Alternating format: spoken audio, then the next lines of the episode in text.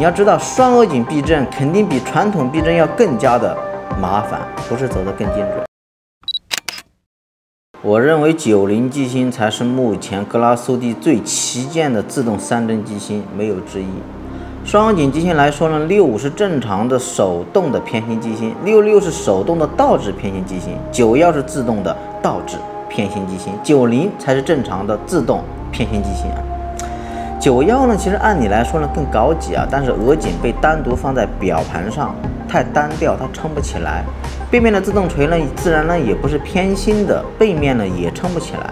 手动的背面呢又太单调，都不如九零机芯来的观感好啊。因为鹅颈搭配着这个偏心托才是真正的精髓，能让这个机芯显得很充实。众所周知呢，德表没办法同时满足多功能和超薄，既然如此，机芯就要做的。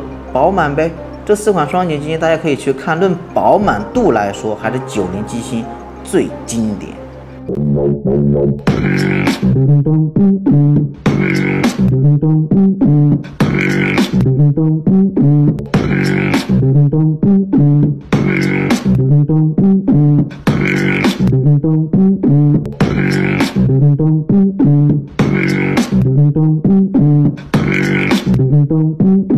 这一颗机芯呢，应该是目前能享受得到最强工艺感的德国表吧，最具有性价比的选择。因为朗格太贵了，没办法。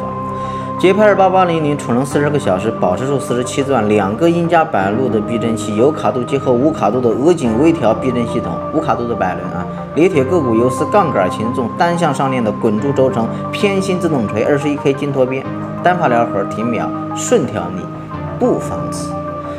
但它也有它的缺点，不防磁嘛。格拉苏蒂也有这种尴尬的，你以为呢？还有它的保持数很多，零件自然也不少啊。就是维保起来比较贵，但是它的功能却没有那么的复杂。还有都说德表厚呢，其实这个表整表厚度不到十二毫米的，还算可以的。除此之外，这个机芯我觉得真的也没有什么缺点了。你要知道，双额颈避震肯定比传统避震要更加的麻烦，不是走得更精准。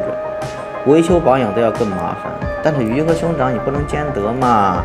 任何看起来很美丽的东西，享受它的代价都会比平庸的东西高嘛。都说玩表是还看时间，那就不看时间喽，看机芯构造设计的美感喽。感谢大家观看本期格拉苏蒂九零双井基金的评测。